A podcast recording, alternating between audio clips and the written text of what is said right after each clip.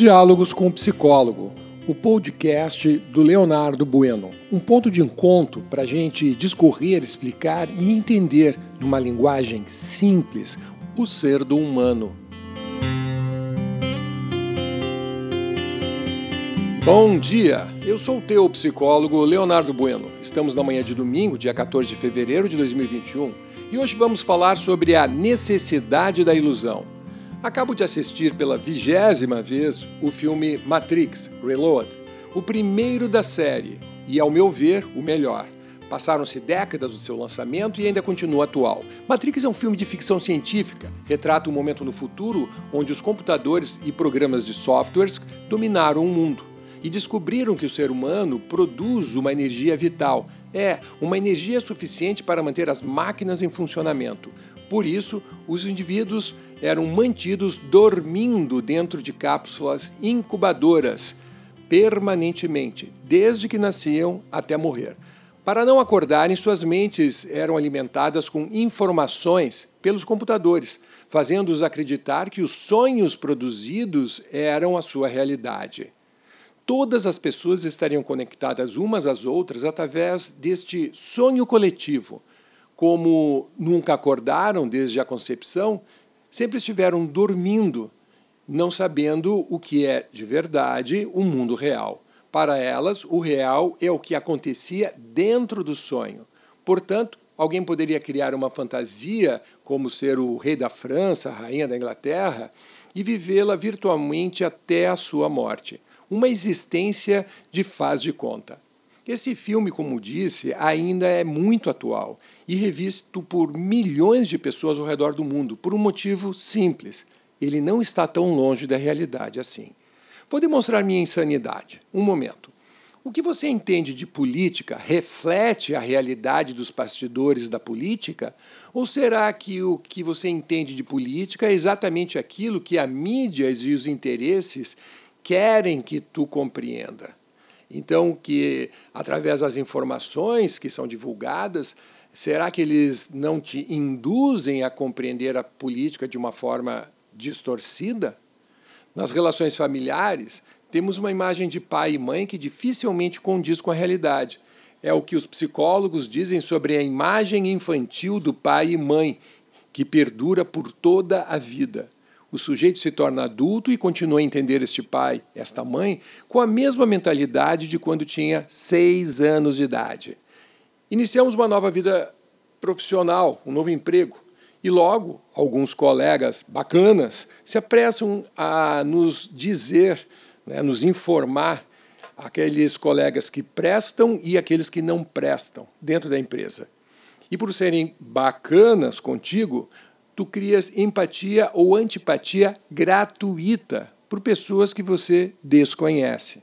E frequentemente, com o passar do tempo, tu vais entender que aqueles que tu antipatizou logo de saída são pessoas fantásticas.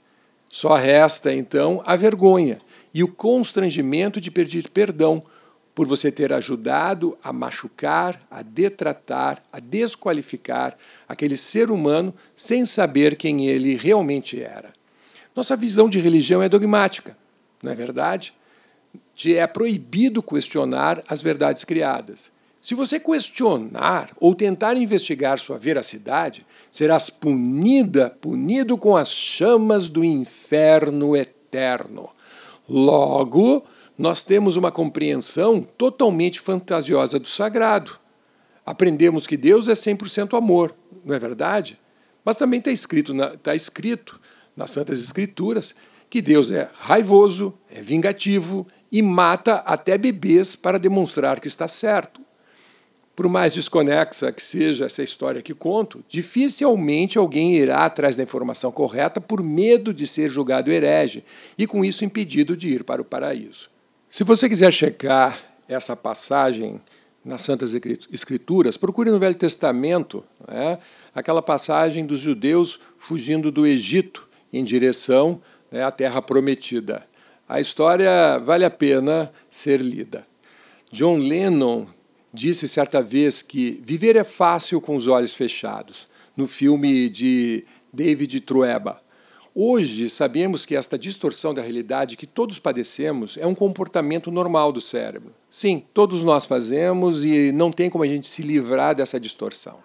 A ideia que construímos do mundo pouco tem a ver com ele de fato. E tudo isso porque distorcemos constantemente o que acontece à nossa volta.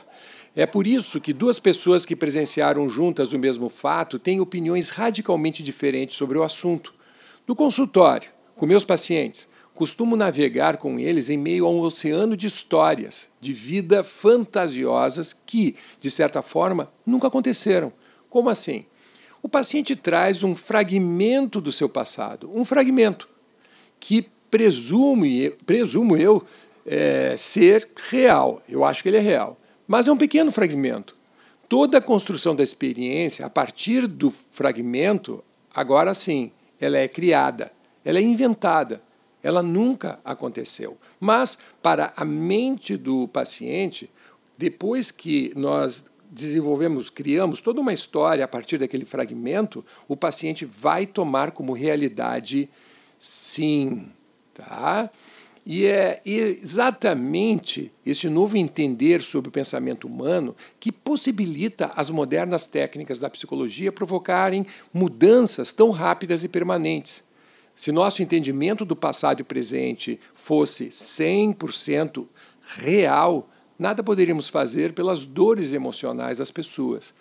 O trabalho do psicólogo se dá a partir desta fantasia que o paciente cria e toma como realidade. Pois bem, eu ajudo o paciente então a redesenhar a sua fantasia, concebendo que uma nova fantasia, uma nova realidade virtual com técnicas precisas, nós analisamos a congruência entre todos os elementos. E uma vez eles alinhados de uma forma congruente, mergulhamos o paciente novamente dentro do seu sonho virtual. Estamos de volta, então, à matrix do paciente. Essa junção entre o mundo real e imaginário, mesmo para nós psicólogos, ainda é um universo novo e cheio de novas descobertas do poder da mente humana.